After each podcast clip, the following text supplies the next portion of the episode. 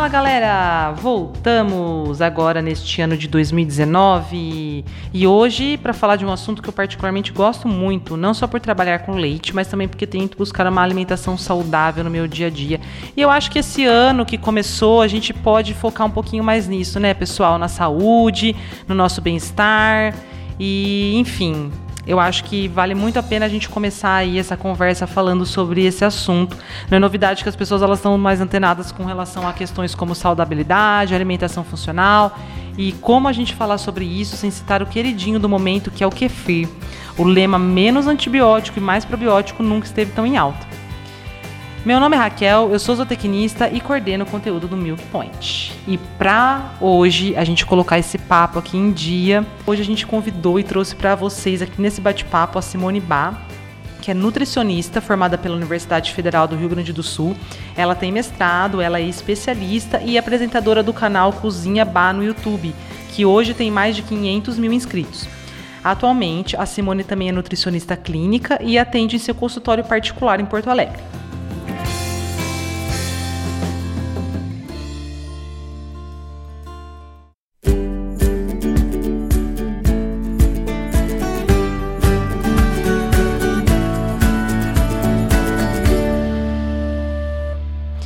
Simone, muito bem-vinda aqui ao nosso podcast e muito obrigado também por ter topado conversar conosco aqui, compartilhando com todos, né, que estão aqui nos ouvindo sobre um tema tão importante e atual.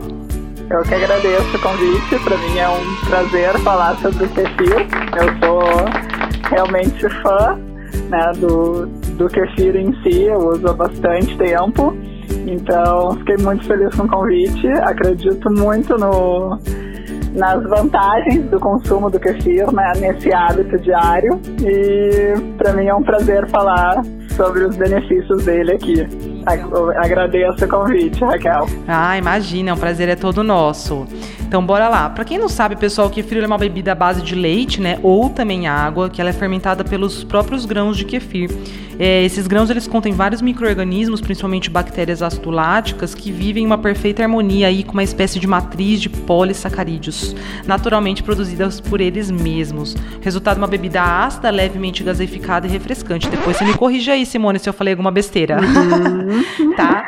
Então tá certo. Simone, na semana passada saiu um relatório com algumas frases que mais foram procuradas nesse ano, em 2018, pelo Google, né? E uma delas uhum. foi como fazer kefir. Por que, que você acha que cada vez mais esse assunto vem ganhando tanta repercussão e aparecendo aí mais nas postagens, programas de TV, entre os influ influenciadores? O que, que você me conta?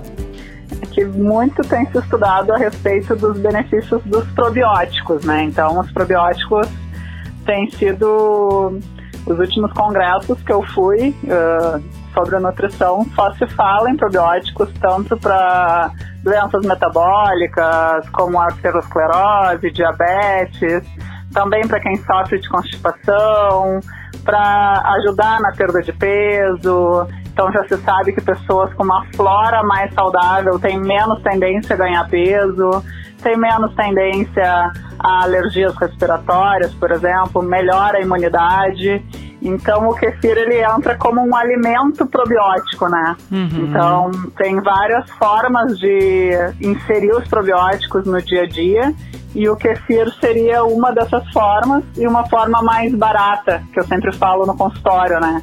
Então, das formas de inserir o kefir no dia a dia, os probióticos no dia a dia, o kefir ele tem essa vantagem de ser essa produção que a gente consegue fazer artesanal, com alguns cuidados, mas é, acaba sendo uma forma mais barata de inserir os probióticos no dia a dia.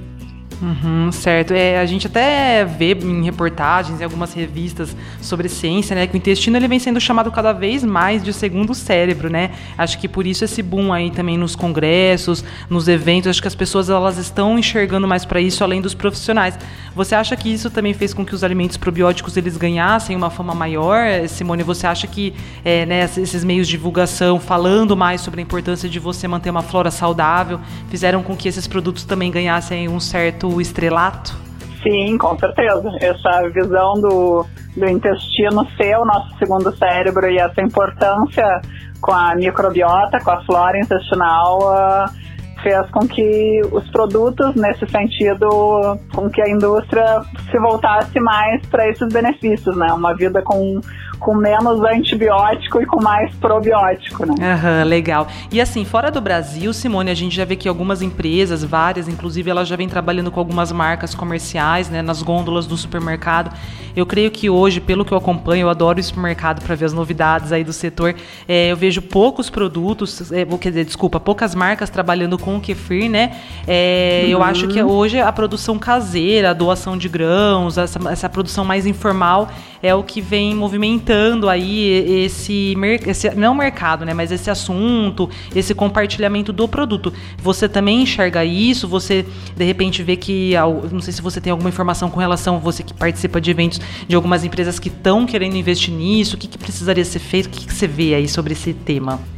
Sim, já tem algumas empresas criando produtos, né? O que eu acho que é mais difícil é manter a padronização, né, do, do produto, porque a constituição microbiológica ela varia muito, né, conforme a temperatura, a tempo de fermentação. Então, acho que a maior limitação das indústrias é conseguir manter um um produto padrão, né? E toda a questão também de, de cuidados para evitar contaminação. Então, realmente a, a produção caseira, que também precisa desses cuidados, mas acaba sendo uma forma mais mais simples e acessível para as pessoas, né? Uhum, sim, não é? Eu até fiquei impressionada porque eu fui fazer uma viagem de férias e eu fui dei um pulinho fora e eu vi que nos supermercados é porque antes, né, uns anos atrás a gente tava com aquele boom do grego, né, do iogurte grego. Uhum. Aí foi a vez do Skir, eu acho que é a vez do Skir tá chegando aqui no Brasil. A gente já vê que algumas marcas vêm trabalhando com esse tipo de iogurte, que é um, um iogurte sim. irlandês, enfim. E o kefir uhum. a gente vê poucas marcas, mas lá eu acho que esse boom de grego e Skir já passaram e agora o produto do momento é o kefir. É assim, é, né?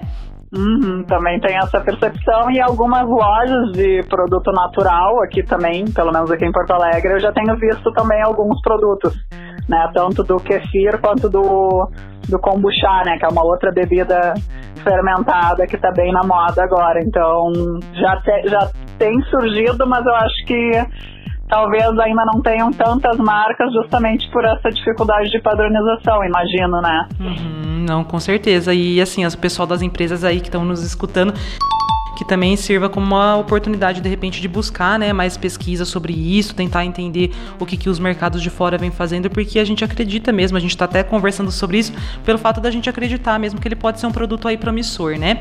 E uhum. pelo fato de ele ser um na, na, forma caseira, né, Simone, como a gente estava falando, o pessoal às vezes compartilha os grãos, faz a doação, é, é crucial que as pessoas elas tenham um certo cuidado aí a manusear, a, manusear os grãos. Eu falo por conta uhum. de alguma contaminação. Eu até escutei num vídeo seu falando falando que os micro-organismos do kefir conseguem se limpar né, de possíveis contaminações. Falei, gente, mas esses, esse trem tem. É, esses grãozinhos têm vida própria também, a ponto de conseguir se limpar, né? Como que funciona isso? Que loucura! É, isso é muito interessante, né? Que na verdade existia até um preconceito uh, há algum tempo, assim, algumas algumas pessoas que não indicavam o kefir por risco de contaminação, né? Essa troca de mão em mão. E já surgiu alguns estudos mostrando que não, que ele tem esse papel de auto-limpeza, mas na verdade ele precisa de um tempo para isso, né? Então, por isso que até no vídeo eu comentei que o ideal é descartar as primeiras produções, né? A primeira ou a segunda, uh, para dar esse tempo de da colônia se reestabelecer e se auto-limpar. Então, após uma doação, né, a pessoa recebe uma doação, é importante ela tentar estabilizar a colônia dela para depois começar o consumo, né? Uhum, entendi, muito legal. E só como curiosidade, eu estava procurando sobre a palavra kefir, ela deriva do turco keyfi, que significa bem-estar ou bem-viver, o que eu acho que já diz tudo aí, né, um pouquinho do que a gente conversou, dos benefícios que ele traz, né? Eu até procurei Sim. aqui algumas coisas que ele está relacionado, assim, com relação também à composição, quantidade de proteína, uhum. vitamina B12, né? Ele tem vários, vários benefícios, né? É encantador mesmo esse mundo aí. Sim, é, isso é uma vantagem uh, quando eu comento sempre também no canal ou até com meus pacientes no consultório que o kefir, além de ter os probióticos, eles têm essa, essa questão também de vitaminas e minerais e proteína que às vezes se tu manda manipular um probiótico, tu não vai ter essas vantagens, né? Essas além vantagens. de ser mais caro. Então acaba sendo muito mais interessante o consumo do kefir do que do que mandar manipular, né, um produto. Entendi, entendi. E assim, é, o kefir então é uma bebida fermentada, né, o substrato é o leite até a água. É, o leite, Simone, pode ser de todas as espécies, então dá para trabalhar com leite de cabra, leite de ovelha, búfala, vaca, de tudo? Sim, sim, uhum. pode. O importante, eu sempre reforço que ele tem que ser um leite com lactose, né? Lactose. Às vezes as pessoas têm essa, essa, ah, posso fazer com leite sem lactose? Não, porque o, com, a, o alimento do grão é a lactose. É então a lactose. ele acaba criando um, uma bebida fermentada baixa em lactose, porque ele tem o ele acaba os grãos consomem essa lactose, né? Então não pode ser feito com o leite sem lactose. Entendi, Simone. E assim, o leite para você fazer, né, para dar sequência na cultura, ele tem alguma restrição com relação assim, ah, precisa ser pasteurizado, ele precisa ser o HT ou tanto faz? É só necessário mesmo a lactose. Daí o processo, o processo dele tudo bem, tanto faz. É, o ideal é, se tu compra um leite não pasteurizado, o importante é ferver ele, né? Uhum. Pra evitar uma contaminação da colônia, mas poderia ser também. Né? Não teria uma restrição. Uhum. E daí com relação a integral, semi-desnatado, desnatado também, tudo bem então, pelo visto, né? Também não faz diferença. É mais a consistência do iogurte, né? O, quando tu faz com, iogurte, com o leite integral, uh, ele acaba ficando numa consistência melhor, né? Fica mais saboroso, mas isso vai mais de pessoa para pessoa, assim, não, não, não teria diferença na na quantidade de probióticos, né, nem, nem como alimento da colônia, né? Uhum, entendi. E assim, o consumo, di consumo diário recomendado, Simone, vai depender do, do paciente, da pessoa. É sempre interessante passar por uma consulta nutricional, né? Porque às vezes as pessoas também elas ficam escutando, né, muita coisa. A gente sabe que com a internet aí a, a informação rola fácil, né? Mas é sempre interessante ter um acompanhamento nutricional, né? Eu levanto muito essa bandeira também, eu acho super importante. Uhum. Mas com relação ao consumo diário recomendado, de repente depende da pessoa, depende se ela tem algum probleminha. Todo mundo pode tomar ou tem alguma, né, contraindicação de repente? Como que funciona isso? Isso, a recomendação média diária, claro que como tu reforçou, que eu acho bem legal, é, varia de pessoa para pessoa, mas a média seria em torno de 300 ml por dia. Mas eu sempre gosto de lembrar que esse consumo ele também deve ser iniciado aos poucos, porque como ele tem bastante probiótico na concentração, né, na, na, no iogurte que se forma, então é importante não começar os 300 ml direto, né? Então é importante, ah, um dia toma um, um, um dedo do copo, vai aumentando para dois até chegar no copo cheio, né? Então tentar ir aumentando aos poucos a quantidade a cada dia e ver como é que o corpo vai respondendo.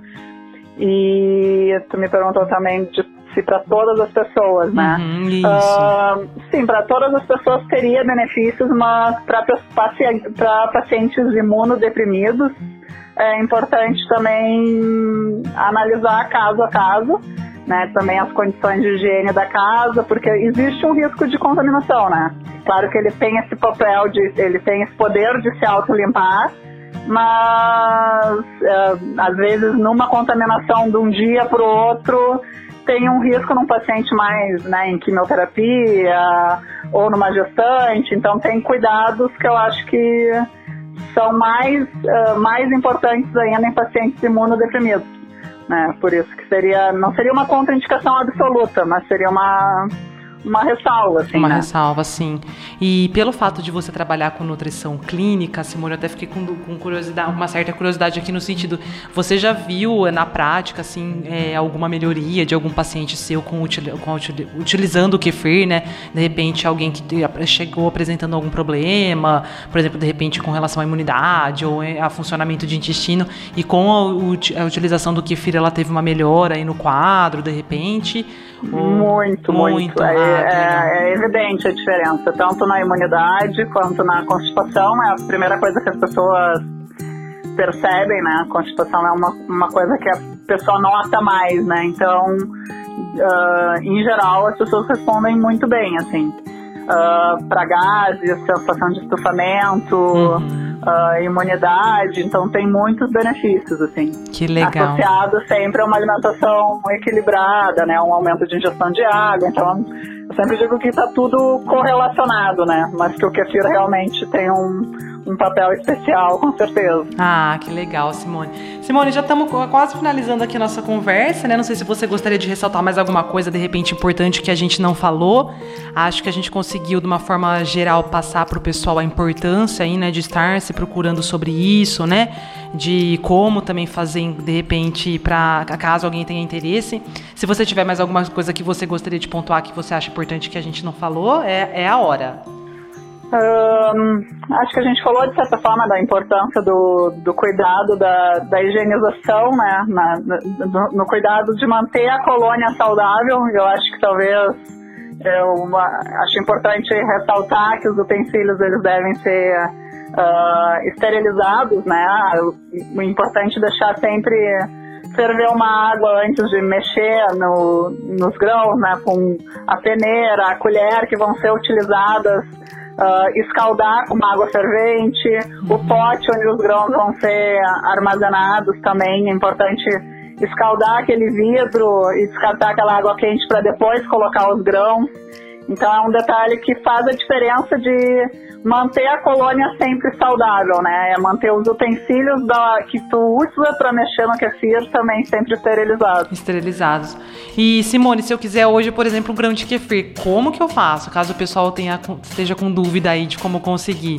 Se eu anunciar aí no meu minha rede social, você acha que alguém me doaria um grão ou tem algum outro, algum outro método, alguma outra maneira mais fácil de conseguir? A melhor forma realmente tem os grupos de doação no, no Facebook. Legal por cidade, né? Então aqui em Porto Alegre funciona super bem. imagino que em outras cidades também deva funcionar. Então tem grupos no Facebook específicos de cada cidade. E normalmente as doações são feitas na, na porção de uma colher de sopa.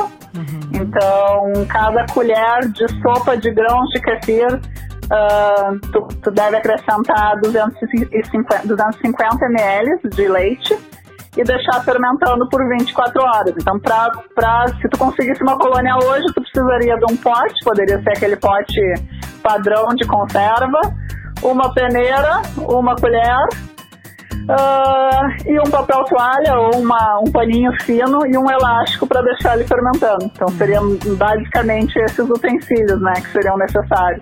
É, e muito simples perto aí de todo o benefício que o kefir pode oferecer pra gente, né, Simone? Creio eu.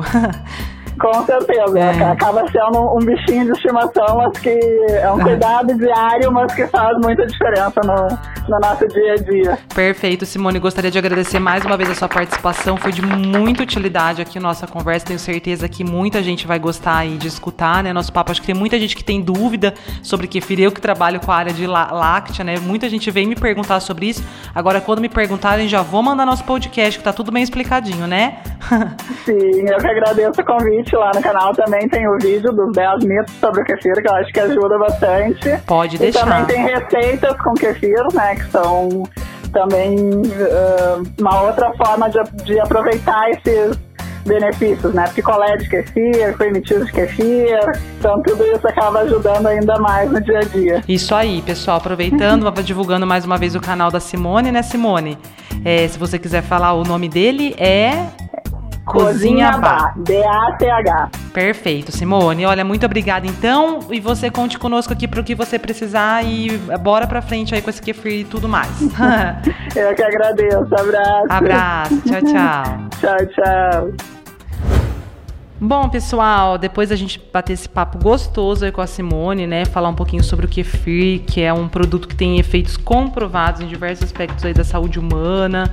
É, eu acho que a minha dica de entretenimento teria que ter algo a ver aí com o que a gente conversou. Então, eu descobri um livro que eu achei muito legal, que chama Probiótico para Leigos, né? Esse assunto de probiótico, se a gente for estudar massivamente, detalhadamente, ele tem termos muito técnicos, ele é bem complicado, tem várias linhas de pesquisa hoje no Brasil e no mundo que estudam ele. Então, de uma maneira mais simplificada, esse livro ele aborda várias questões relacionadas a esse tema, né?